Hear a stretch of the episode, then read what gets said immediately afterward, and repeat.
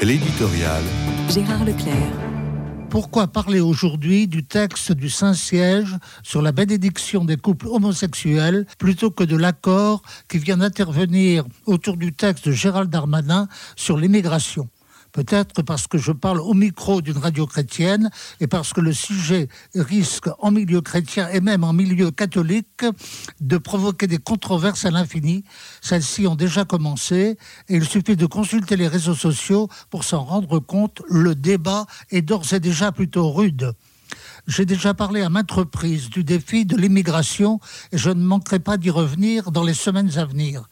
Je tiens à ouvrir la réflexion sur la thématique ecclésiale pour ouvrir très modestement une piste de réflexion. Pour cela, je reviendrai sur le discours conclusif du Concile Vatican II par le pape Saint Paul VI, car il nous fournit une clé indispensable pour comprendre l'Église contemporaine.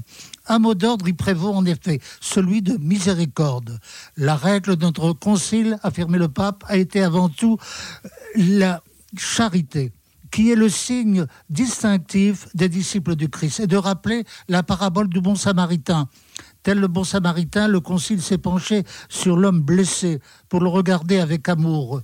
Il me semble que pour comprendre certaines inflexions de la pastorale contemporaine, il faut en revenir à cet esprit de miséricorde face à l'homme blessé.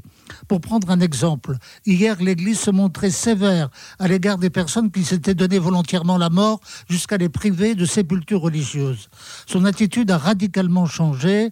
On préfère prier pour la personne qui s'est suicidée et consoler ses proches.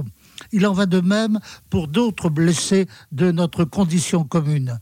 Je ne dis pas cela pour éluder la question posée par l'homosexualité.